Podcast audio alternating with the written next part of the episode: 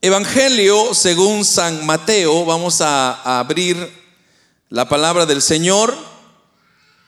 Y lo vamos a hacer en el capítulo número 7 y vamos a leer cinco versículos, capítulo 7, versículo 15.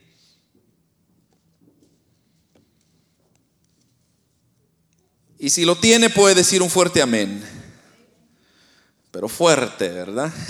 Amén. Gloria al Señor. Lo tenemos, ¿verdad, hermanos? Evangelio según San Mateo, capítulo 7, versículo 15, dice la palabra, guardaos de los falsos profetas que vienen a vosotros con vestidos de ovejas, pero por dentro son lobos rapaces. Por sus frutos lo conoceréis.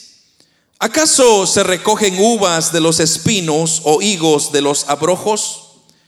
Así todo buen árbol da buenos frutos, pero el árbol malo da frutos malos. No puede el buen árbol dar malos frutos, ni el árbol malo dar frutos buenos. Todo árbol que no da buen fruto es cortado y es echado en el fuego. Así que por sus frutos los conoceréis. Quiero, amados hermanos, eh, compartir con ustedes un tema que nuestro Señor Jesucristo abordó cuando Él estaba en la tierra, en su ministerio. Y es un tema muy importante que debemos nosotros de, tener en mente porque más adelantito vamos a leer unos versículos, la cual confirman lo que le estoy diciendo que los días que hemos de vivir ya finales, porque estos son tiempos finales los que estamos viendo, todo esto que está aconteciendo no, no es, hermanos, un invento del hombre, no es porque el presidente de Rusia se le ocurrió hacer, tan, sino es un plan divino. El reloj de Dios, recuérdese que está dando vuelta y ese no para, no se detiene. Ahora, en el reloj de Dios hay eventos que van a suceder, hay hay cosas que van a pasar y usted y yo tenemos que estar bien, bien al tanto de cuáles son. Porque eso lo que, lo que va a, ayudarnos es a, motivarnos, a, enseñarnos a depender más de Dios, porque, hermanos, más cuando sabemos que nuestra redención se acerca. Entonces, esto es, hermanos, como cuando, por ejemplo, usted ya va llegando, por ejemplo, eh, diciembre, solo por decir algo, cuando vamos llegando diciembre, eh, la mente suya ya sabe respectivamente qué viene en diciembre, o sea, qué actividades van a ocurrir en diciembre. Entonces, lo primero que usted dice es, bueno, viene Navidad, viene fin de año, y comienza usted, vienen las fiestas y tantas cosas. Pero la pregunta es, ¿qué es eso? ¿Qué, es eso que le dice a usted que ya se acerca? Es el tiempo. Es que usted ya está entrando en el tiempo, entonces ya usted automáticamente se está preparando. Ahora, ya estamos entrando en ese mes de diciembre en la Biblia, donde ya las cosas, hermanos, se están acomodando para que la iglesia desaparezca de esta tierra y puede desaparecer en cualquier instante. Ya hoy en día no podemos darnos el lujo por decir, bueno, quizá el Señor se le olvidó venir y va a venir, quién sabe cuándo. La palabra del Señor dice que en esos últimos días muchos eventos y acontecimientos van a suceder. La ciencia va a aumentar, el conocimiento va a aumentar. Pero sobre todo, si usted lee un poquito de, de los eventos futuros, usted se va a dar cuenta que van a comenzar a ocurrir elementos naturales que nos van a estar avisando ya que ya Cristo está a las puertas. Ahora, en este capítulo 7 de San Mateo, estamos iniciando, o el Señor está iniciando como preparando a sus discípulos para lo que había de venir en, en los días de ellos. Pero unos capítulos más atrás, usted va a darse cuenta que el Señor comienza como a llevar a sus discípulos por un camino de preparación. Y, por lo menos, por ejemplo, eh, en el capítulo 6, si usted ve conmigo, en el capítulo 6, por ejemplo, Jesús habla de la oración, versículo 5. En el versículo 16 Jesús habla del ayuno. Luego en el versículo 19 Jesús habla de hacer tesoros en el cielo. Luego en el versículo 22 Él comienza a hablar sobre la lámpara que son los ojos del cuerpo. Luego en el versículo 24 Él comienza a hablar sobre las riquezas. Y luego el versículo 25 el Señor comienza a hablar sobre el afán y la ansiedad. Ahora, ¿qué elementos son esos? Estos son elementos que usted y yo los vivimos todos los días. Porque, por ejemplo, el Dios y las riquezas, versículo 24, mire lo que dice capítulo 6, versículo 24. Ninguno puede servir a dos señores, porque o aborrecerá al uno o amará al otro, o estimará al uno y menospreciará al otro. No podéis servir a Dios y a las riquezas. Ahora, la pregunta es, ¿por qué el Señor está diciendo, o sea, no, no podemos entonces tener dinero, hermano? ¿Tenemos que vivir en la pobreza toda la vida? No, lo que Dios no, no, lo que Dios está diciendo no es eso. Lo que Dios está diciendo es que tengamos cuidado, porque el dinero es la raíz de todos los males y el dinero, hermanos, cuando nosotros quizás no hemos visto tanto dinero en nuestra vida, es capaz de, olvidar a Dios y, irnos tras el dinero, porque así, ha ocurrido. Ya lo he dicho muchas veces, hay personas que, hermanos, se ganan la lotería de la noche a la mañana, son multiarchimillonarios, pero dice, el peor error que me pudo haber pasado es haber ganado la lotería. ¿Y por qué dice la gente eso? Porque el dinero, en vez de traer cierta satisfacción, trae muchas veces desgracia. Entonces, eso es lo que Cristo está advirtiendo acá. Pero no es eso mi mensaje. Simplemente le estoy preparando para que usted vea conmigo cómo el Señor viene trayendo a sus discípulos en una preparación para lo que ahora va a decir. Entonces, luego en el capítulo 7, el versículo 1 habla de juzgar a los demás. Luego en el versículo 7 habla de la oración y la regla de oro. La regla de oro es la que lo describe en el versículo 12. Dice, así que todas las cosas que queréis que los hombres hagan con vosotros, así también haced vosotros con ellos, porque esto es la ley y los profetas. Pero ahora, mire usted en el versículo 13, comienza a hablar de la puerta estrecha. Y dice, entrad en la puerta estrecha, porque ancha es la puerta y espacioso el camino que lleva a la perdición. Muchos son los que entran por ella, porque estrecha es la puerta y angosto el camino que lleva a la vida, y pocos son los que la hallan. Ahora, ahí hay una pausa, ahí hay un corte. Porque entonces ahora comienza a hablar de un punto muy, muy importante y es el tema de mi mensaje esta mañana y se llama cuidado con los lobos. ¿Cómo se llama el mensaje, hermano? Cuidado con los lobos. A muchas personas le gusta pensar que debemos de poner nuestra confianza en líderes religiosos, por ejemplo. Muchas personas pensamos que debemos de, confiar al 100% en personas encargadas que están o ocupan lugares destacados sobre otras personas. Por ejemplo, hay personas que dicen como, como el pastor no hay nadie más, pero tenga cuidado poner su mirada sobre el pastor.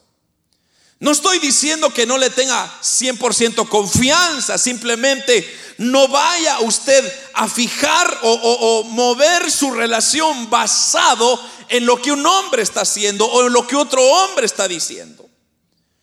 Porque la gente a menuda, hermanos, aceptará cualquier cosa que un predicador, un sacerdote, un rabino o lo que sea que está diciendo. Entonces la gente muy fácil lo acepta. Y eso es exactamente lo que Dios está haciendo aquí. Hace una pausa, como le dije, comienza a hablar del dinero, del ayuno, de los tesoros en el cielo. Pero luego aquí comienza a darnos una advertencia.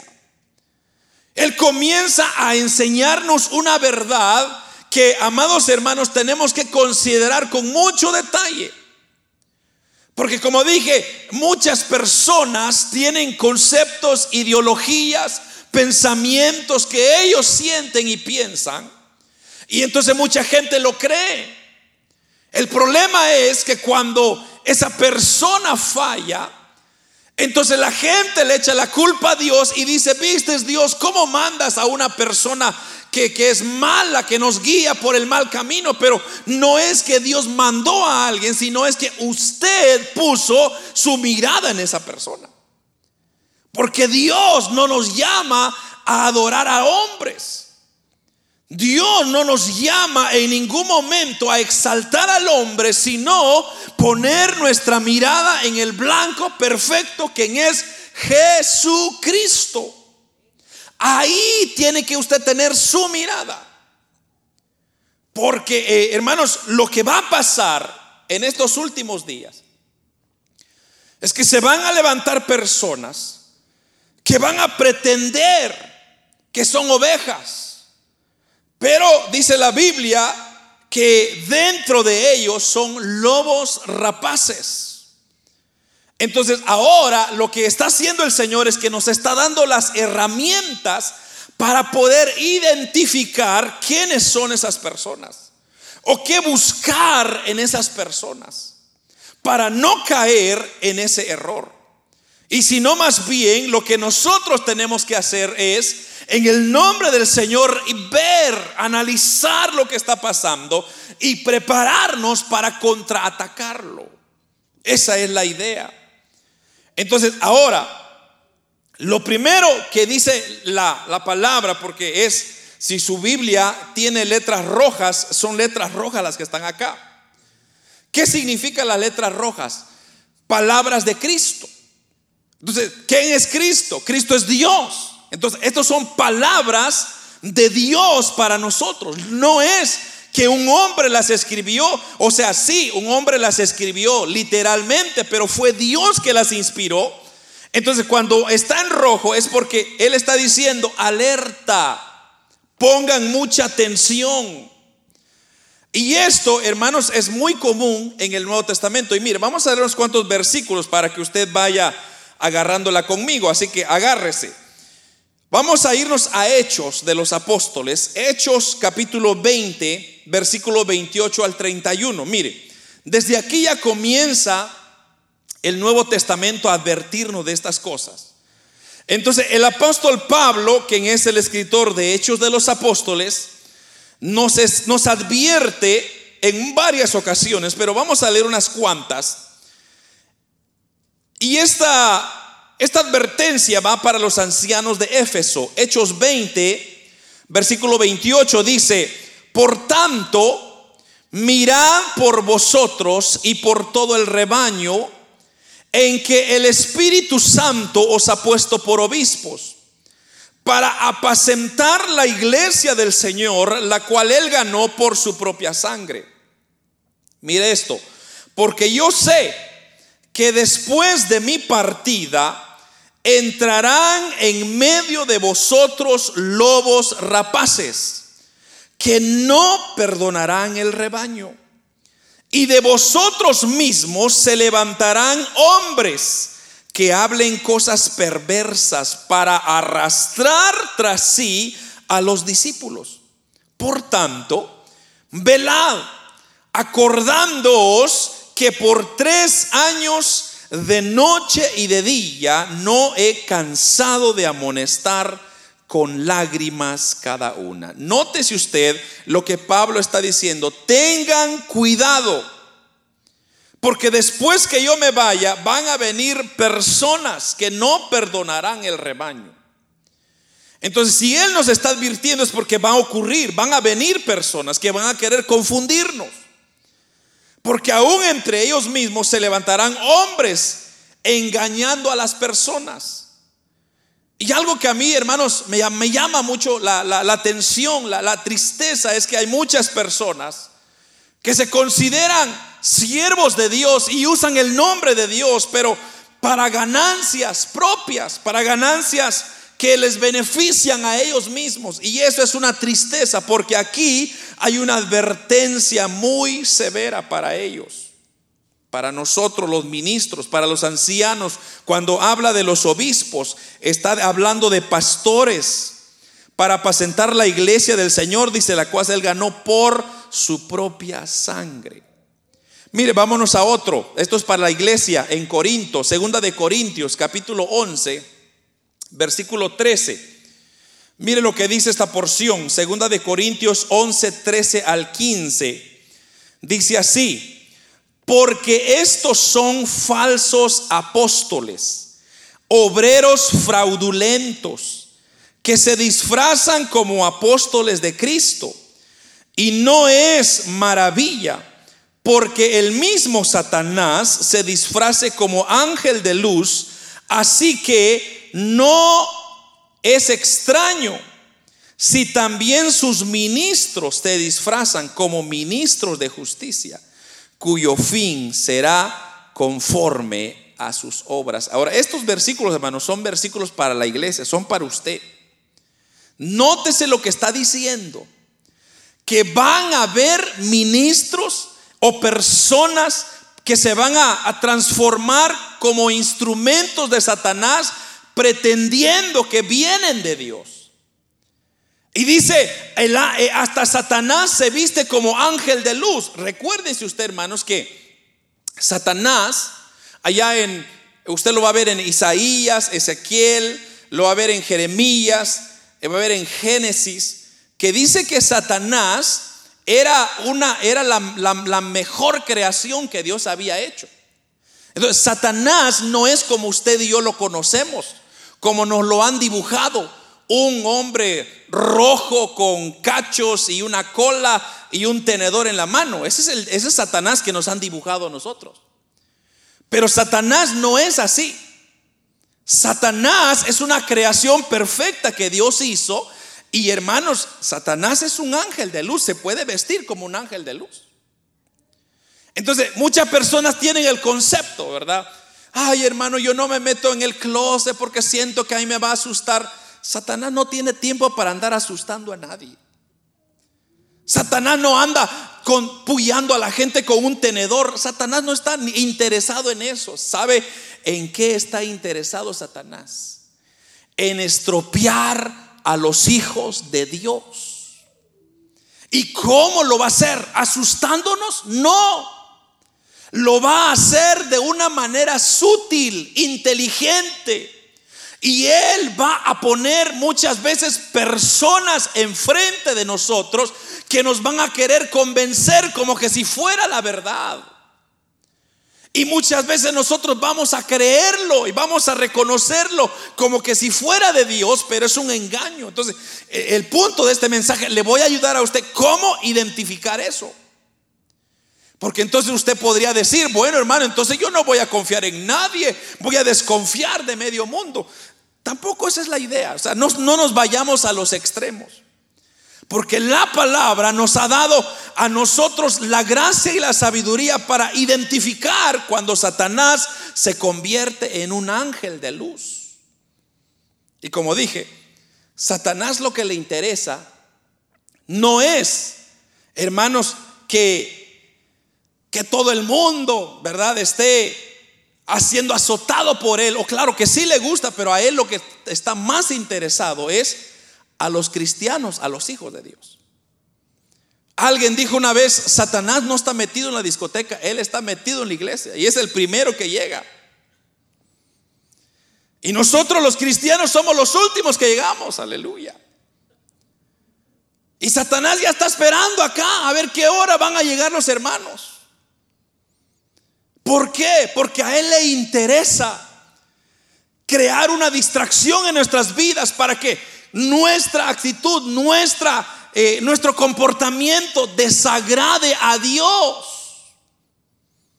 Hermanos, por ejemplo, si, si, yo le pusiera un ejemplo, por ejemplo, si, si yo le digo a usted, ¿qué le dolería más a usted? ¿Qué le dolería más? ¿Que un amigo suyo falle o que un hijo suyo falle? ¿Qué es lo que le dolería más a usted? Un hijo, obvio. Es un hijo suyo. ¿Por qué? Cuando sus hijos le fallan, fracasan, a usted le duele tanto. ¿Por qué? Porque usted ha invertido en ese hijo, lo ha cuidado, lo ha educado, le ha dado de comer, le ha dado techo, ha hecho tantas cosas. Entonces cuando ese hijo cae en una falta, a usted le duele, le duele. Entonces Satanás sabe eso y eso es lo que él quiere hacer con los cristianos, hacernos caer mal delante de Dios porque a Dios le duele, porque somos sus hijos. Y Satanás no está interesado en que le duela a usted o a mí, que le duela a Dios, porque Él está en contra de Dios. Entonces Él va a hacer y levantar tantas cosas que nos van a llevar hacia ese camino. Entonces, inclusive va a levantar a pastores, evangelistas, apóstoles, que vienen en el nombre de Dios que se convierten como que si fueran ángel de luz, pero lo que están haciendo es llevando a mucha gente al infierno. Ahora, hay otro, le voy a dar otra cita más. Vayámonos a Primera de Timoteo, capítulo 4, versículo 1 al 3. Primera de Timoteo 4:1. Mire lo que dice. Pero el Espíritu dice claramente que en los postreros tiempos, mire, postreros tiempos, algunos apostatarán de la fe, escuchando a espíritus engañadores y a doctrinas de demonios, por la hipocresía de mentirosos que teniendo cauterizada la conciencia, prohibirán casarse y mandarán abstenerse de alimentos que Dios creó para que con acción de gracias participasen de ellos los creyentes, los que han conocido la verdad. Ahora, note, hermano, lo que está diciendo claramente esta porción. Pero dice, en los postreros tiempos, claramente está bien, el Espíritu ha dicho que claramente que en los últimos días, ¿cuáles postreros días? Estos que estamos viviendo ahora. Se van, muchos van a apostatar de la fe. El apostatar a la fe es negar su fe. Es negar y decir, yo era cristiano y ahora ya no soy. Lo niegan. Eso es apostatar de la fe. ¿Pero por qué? Porque han escuchado espíritus engañadores y doctrinas de demonios. La hipocresía, hermanos, de muchos es lo que ha causado la cauterización de la conciencia. Fíjese que esto de, de la conciencia cauterizada es aquella que ya no siente nada. Es aquella conciencia que ya no, ya no le penetra nada. Entonces, por ejemplo, cuando se habla de una herida cauterizada, ¿qué es lo que se está diciendo? Ya se curó. Entonces, usted lo puede golpear, ya no siente, pero cuando una herida está, está, está nueva, entonces usted la toca, le duele.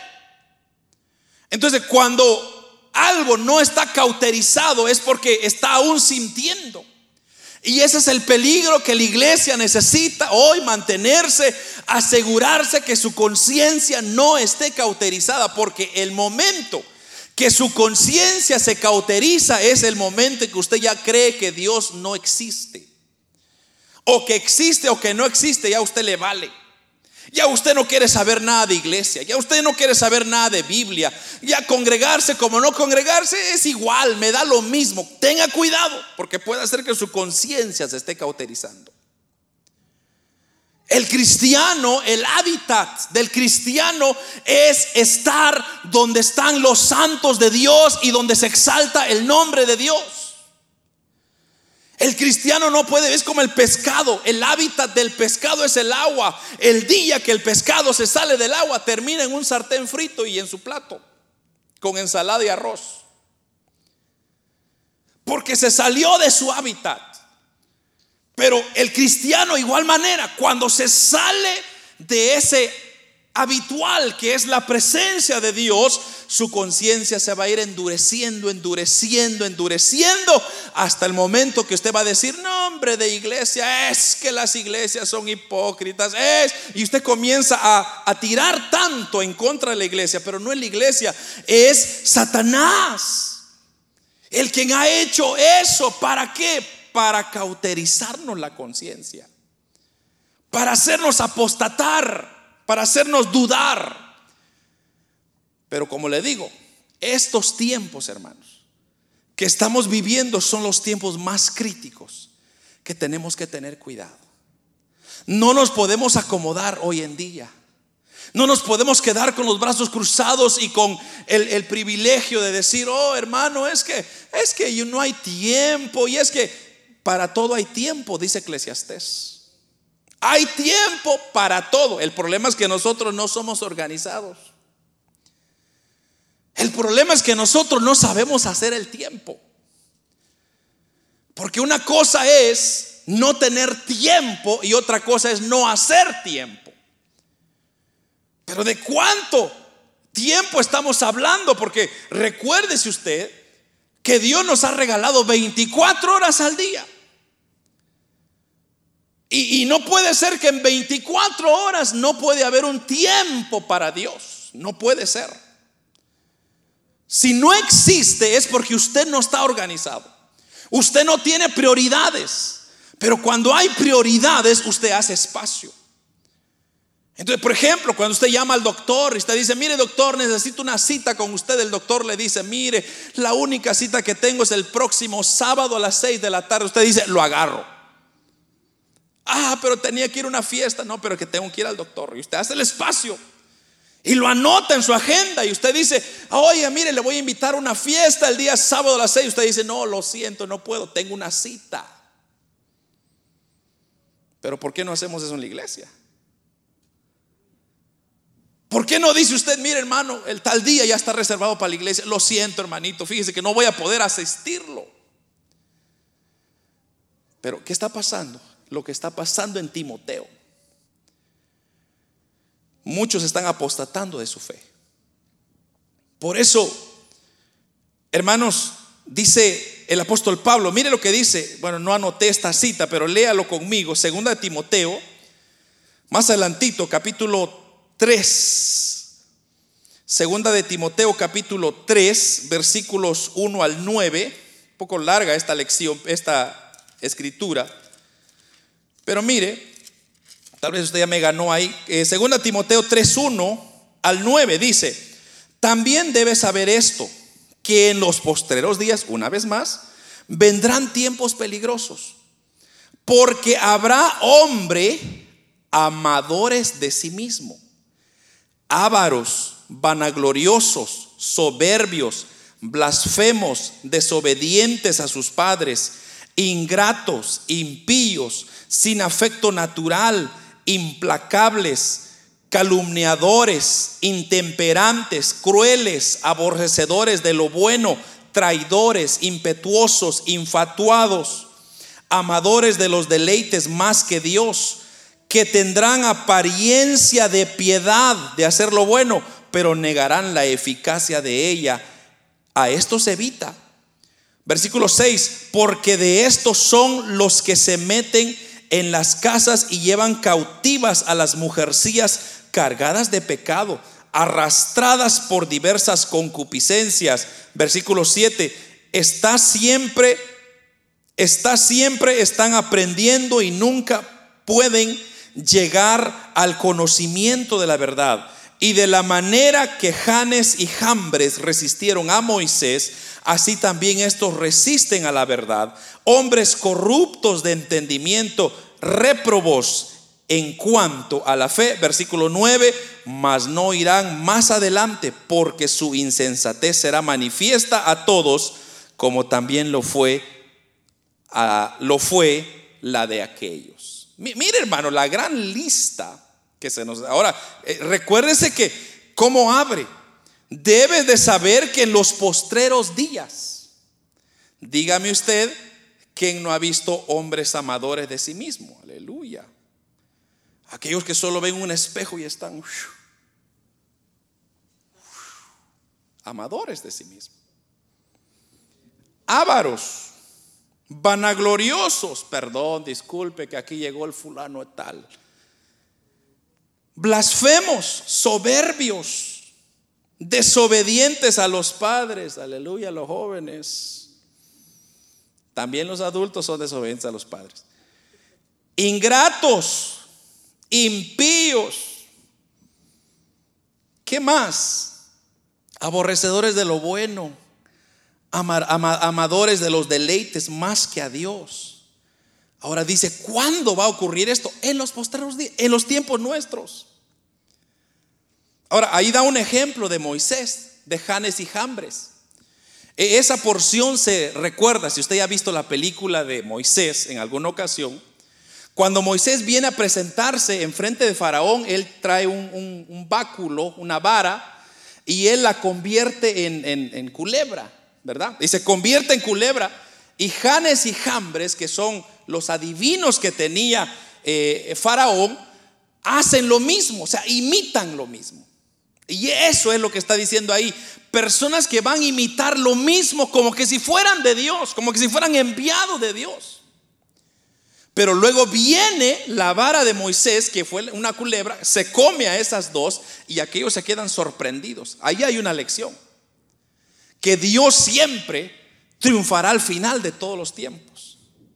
Que aunque el pecado y Satanás se quiere igualar a Dios, a su final habrá una división, una claridad, y es que Satanás será lanzado al lago de fuego que arde con azufre, y, los hijos de Dios se irán consolados en el reino de los cielos. Entonces, aquí hay una advertencia de la apostasía que va a venir.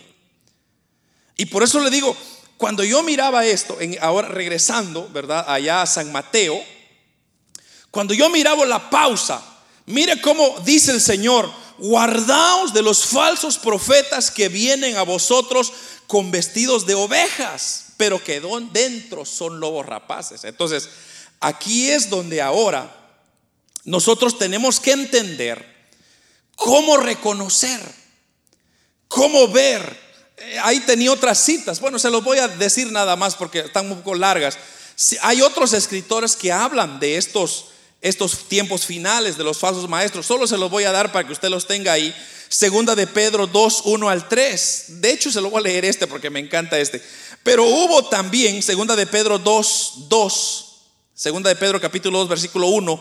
Pero hubo también falsos profetas entre el pueblo como habrá entre vosotros falsos maestros que introducirán encubiertamente herejías destructoras y aún negarán al Señor que los rescató, atrayendo sobre sí mismos destrucción repentina. Versículo 2, y muchos seguirán sus disoluciones por causa de los cuales el camino de la verdad será blasfemado.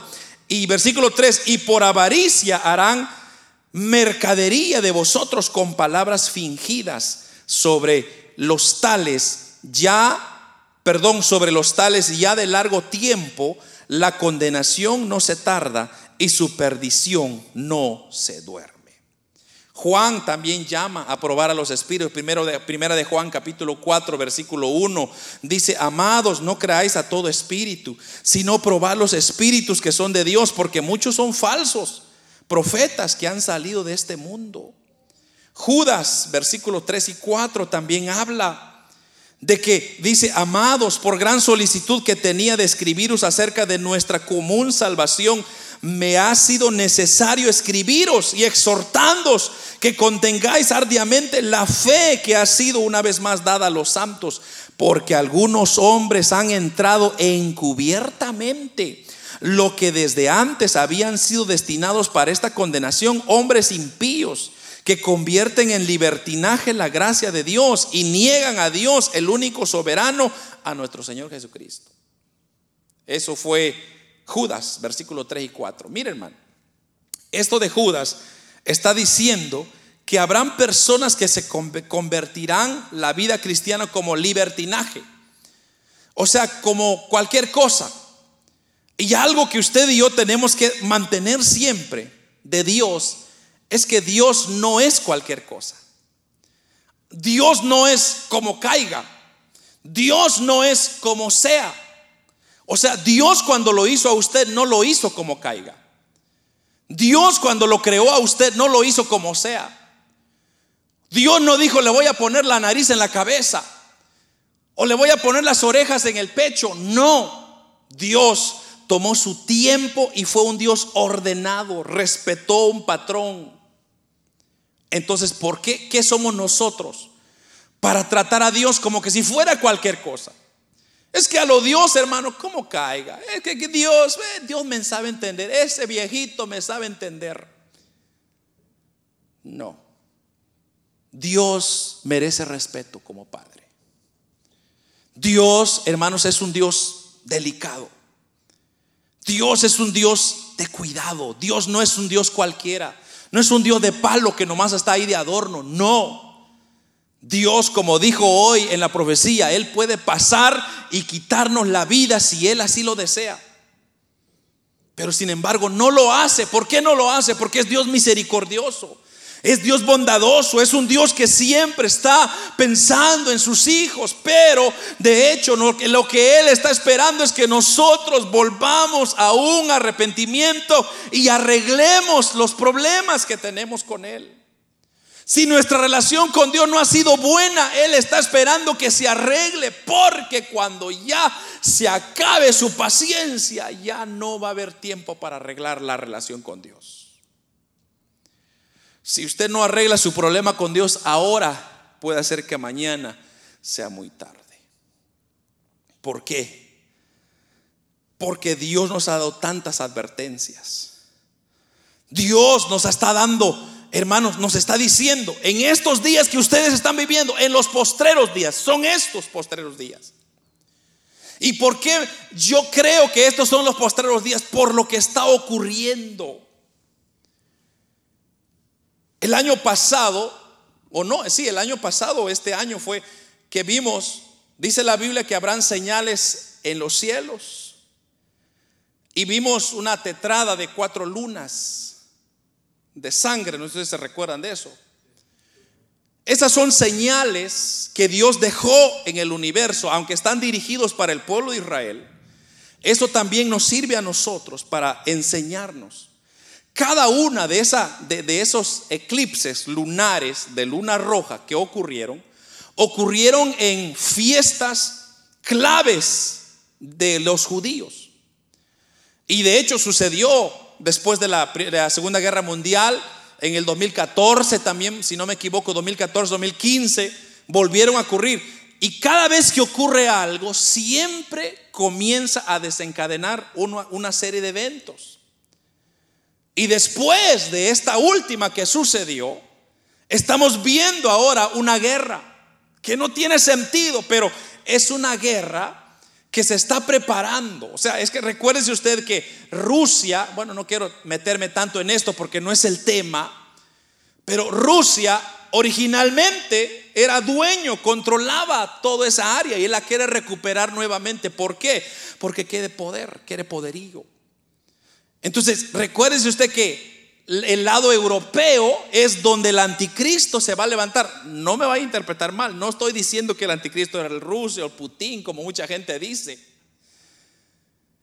Pero es una preparación de cada una de esas naciones. Se tiene que ir uniendo para formar esa constelación de la Unión Europea para que entonces el diablo, o, perdón, el, el este, Dios mío, se me fue el nombre, el anticristo, el anticristo pueda reinar. Y entonces tiene que haber problema. Porque el anticristo lo que va a decir es, no, no se preocupen, ya no peleemos. Yo voy a traer paz. Yo voy a soltar el dinero. ¿Cuál es el problema? ¿Qué necesitamos? A eso estamos yendo. A ese camino nos estamos llevando. Entonces, si usted se está dando cuenta, el cash ya no sirve. ¿Cuántos cargan cash en su bolsillo? Son muy pocos. Hoy en día solo son tarjetas o teléfonos inteligentes. Pero ¿cómo nos quitaron esa maña de andar cash? No, es que mucho sencillo. Yo así digo siempre, ¿verdad? Es que pesa, hermano, el bolsillo cuando le dan un montón de sencillo a uno, más cuando dan un montón de coras, de lunis, de tunis. Entonces viene el sistema y dice, no hombre, no sé, yo tengo la solución, mire, use esta tarjetita, tap y ya, sencillo, problema resuelto.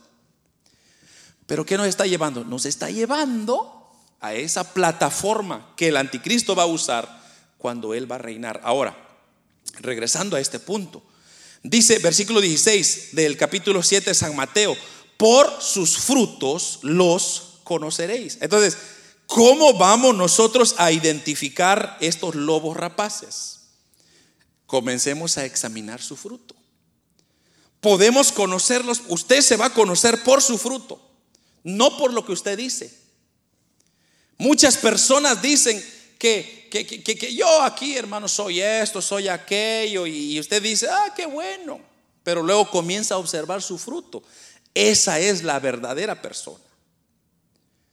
Lo que realmente está en su corazón va eventualmente a salir a luz. Entonces la pregunta es, ¿qué está usted metiendo en su corazón? ¿Enojo? ¿Rencillas? ¿Envidias? ¿O está metiendo paz, gozo, alegría? Los frutos del Espíritu. Mire lo que dice versículo eh, Marcos capítulo 7, versículo 21. Marcos, Evangelio de San Marcos, versículo 21. Porque de dentro del corazón de los hombres salen los malos pensamientos, los adulterios, las fornicaciones, los homicidios, los hurtos, las avaricias, las maldades, el engaño, la lascivia, la envidia, la maledicencia, la soberbia y la insensatez. ¿De dónde salen, hermanos? Del corazón. Todas estas maldades salen dentro o dentro salen, dice, y contaminan al hombre. Por eso los fariseos tenían un problema. Los fariseos en el tiempo de Cristo eran personas que se vestían, pero bien bonito. Se ponían los mejores trajes, el mejor peinado, el mejor zapato. Y cuando iban enfrente de la, de la, gente, decían con permiso, aquí va el fariseo fulano de tal, de he ayunado toda la semana. Entonces, ellos se jactaban así. Entonces Cristo les dice, entonces en una ocasión ven a Cristo comiendo con los pobres, con los, los, que estaban ahí. Entonces viene Cristo comiendo con ellos. Y, dice, y dicen estos fariseos, dice, ja, si ese fuera el Cristo, ese supiera qué tipo de gente son esos, imagínense. Entonces Cristo les da esta respuesta, le dice, ustedes dentro de su corazón están saliendo todos esos malos pensamientos. ¿De qué sirve? ¿Sabe, ¿Sabe cómo le dijo Cristo? Más duro. Cristo fue más duro. Todavía le dijo, sepulcros blanqueados. Porque por dentro están bien bonitos, pero por fuera están podridos, le dijo. Qué duras palabras, pero una verdad. Porque queremos nosotros pretender, por fuera somos muy bonitos, que, ay, el muchacho, la muchacha bonita, qué bonitos. Pero ¿cómo son nuestras palabras? ¿Cómo son nuestras actitudes? ¿Cómo son nuestros pensamientos?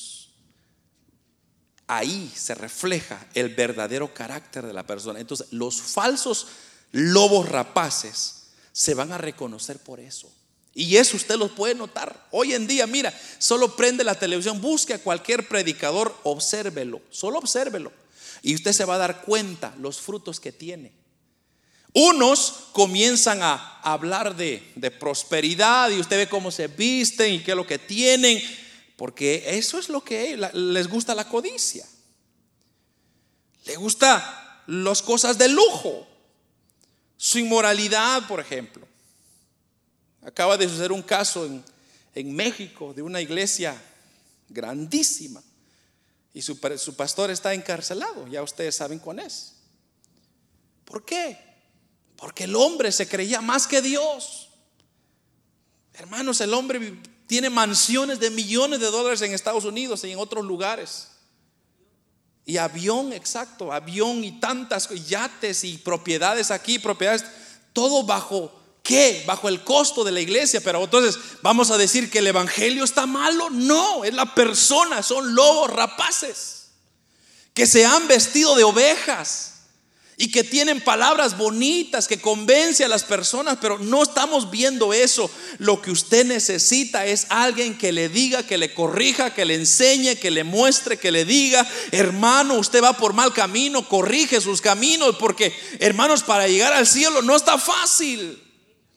Pero cuando alguien comienza a sobarle la espaldita, mire, no se preocupe, haga lo que usted quiera, siga siendo pecador, no se preocupe. Al final del día Dios tendrá misericordia. No, Dios no tendrá misericordia del pecador. Dice que todo aquel que no está hallado inscrito en el libro de la vida será echado al lago de fuego con Satanás. Entonces, sepamos identificar. Pero lo segundo es, ya sabemos que, buscar Vea sus frutos, vea cómo la persona reacciona, vea cómo la persona actúa, cómo la persona piensa. Esa va a determinar sus frutos. Entonces, y ahí lo dice el Señor.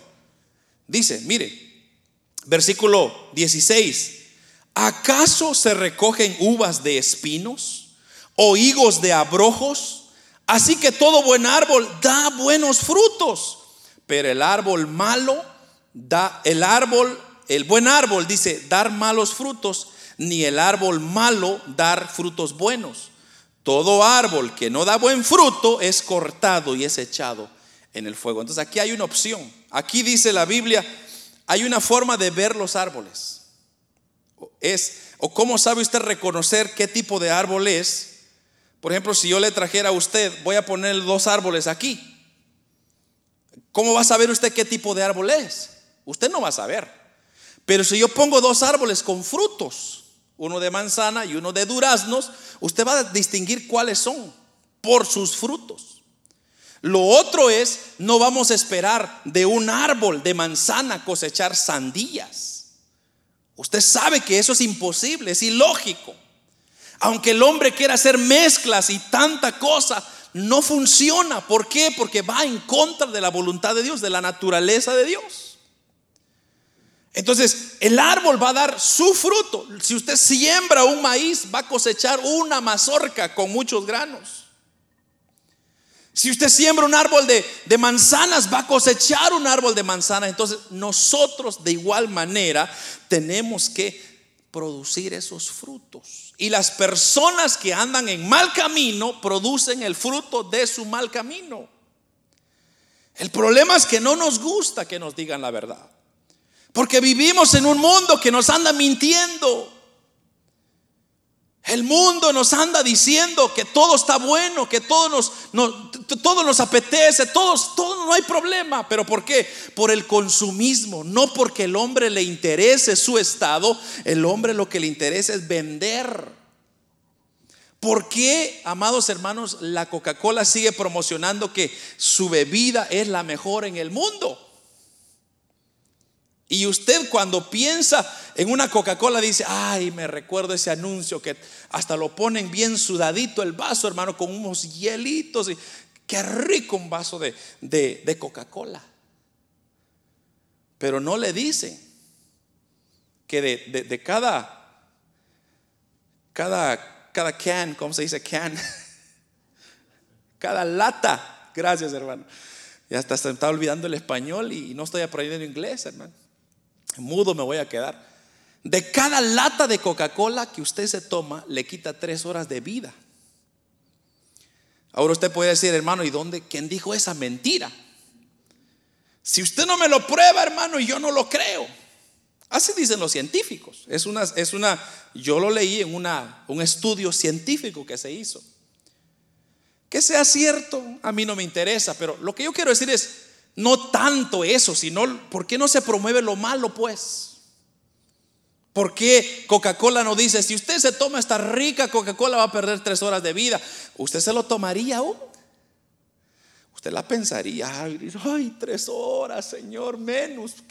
Y si me tomo otra, ya van a ser seis horas. Y si me tomo uno cada semana, son siete por tres. Perdí 21 horas en la semana, hermano. Ay, pero, pero qué sabrosa es la Coca-Cola. Eso es lo que Cristo está haciendo con su palabra. Cristo nos advierte la verdad. no nos dice lo, bueno que va a ser, sino que nos está diciendo la realidad de las cosas. Y es por eso, hermano, que la palabra de Dios a muchos les cae mal. Porque la palabra nos desnuda, la palabra nos muestra dónde estamos mal. Y muchas veces nosotros caemos por nuestras propias concupiscencias, dice la Biblia, porque nosotros a veces no escudriñamos, no nos damos cuenta y por eso fallamos. Entonces cuando fallamos buscamos a quien echarle la culpa. ¡Oh Dios! Y Dios dice, si yo aquí he estado, hijo, yo no he hecho nada. Ni me consultaste. Ni siquiera me pediste, ni siquiera me, me buscaste para decirme si era buena la decisión o no. ¿Por qué me suceden estas cosas a mí? Por tu propia concupiscencia, por tu misma decisión. Versículo 20, con la cual cierro. Y dice, así que por sus frutos los conoceréis. Entonces, usted quiere buscar una buena amistad, busque sus frutos, ya va a ver qué tipo de frutos va a producir. Y así va a ser usted. Porque dice un dicho común por ahí, que el que anda con lobos aprende a aullar. Entonces, así, así va el mundo. Cuando usted se junta con las personas, usted así va a ser. ¿Por qué? Porque las personas así. Entonces, busque personas que le van a guiar por el bien, hacer las cosas rectas, hacer las cosas que agradan a Dios, las cosas que lo motiven a buscar de Dios. Júntese con esas personas, le garantizo que le va a ir bien. Pero si no quiere, yo ya le advertí en los postres. Hermanos, esto que estamos viendo solo es un panorama de entrada de lo que va a venir. Y le voy a dejar con esta última cita, ya, hoy sí. Deuteronomios capítulo 13, versículos 1 al 4, con, con la cual hoy sí les dejo. Dice Deuteronomio, mira este consejo que le da Dios. Cuando se levantare en medio de ti profeta o soñador de sueños, y te anunciare señal o prodigios, y si se cumpliere la señal o prodigio que él te anunció diciendo, vamos en pos de dioses ajenos que no conociste. Y sirvámosle, no darás oído, mire, no darás oído a las palabras de tal profeta, ni al tal soñador de sueños, porque Jehová vuestro Dios os está probando para saber si amáis a Jehová vuestro Dios con todo vuestro corazón y con toda vuestra alma.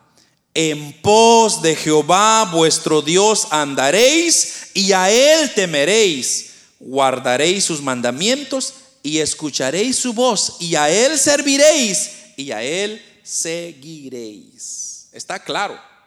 ¿A quién tenemos que oír? A Dios, a Jehová. ¿A quién tenemos que escuchar? A Jehová. ¿A quién tenemos que servir? A Jehová. ¿A quién tenemos que seguir? A Jehová. No siga usted al hombre, hermano. El hombre lo va a decepcionar, incluyéndome a mí. Hermanos, uno es hombre y uno puede fallar y usted no puede poner su confianza en el hombre porque el hombre falla. Pero si usted la pone en Cristo, ese nunca falla. Ese es perfecto. Y por eso les sigo diciendo que no voy a leer, pero es que hermano la palabra es tan preciosa. Primera de Juan 4.1 y versículo 6 dice, amados, no creáis a todo espíritu, sino probad los espíritus si son de Dios, porque muchos falsos profetas han salido por el mundo. Nosotros somos de Dios, el que conoce a Dios no oye, el que no es de Dios no nos oye.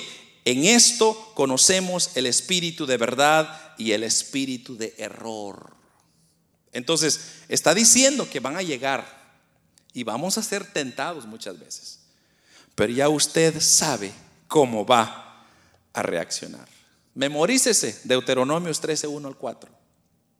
Le va a ir bien. Porque muchas personas lo van a querer conmover o llevar o sonsacar o dirigir. Pero usted dice, bueno, me está llevando a oír la palabra de Dios, a amar los mandamientos de Dios a servir a Dios o a qué me está llevando? Hay iglesias hoy de todo tipo, color y sabor. Y no todos están llevando a, a las ovejas al cielo. Porque sus intereses son otros. Pero que Dios nos ayude, hermanos, porque estos tiempos se van a poner peor. Amén.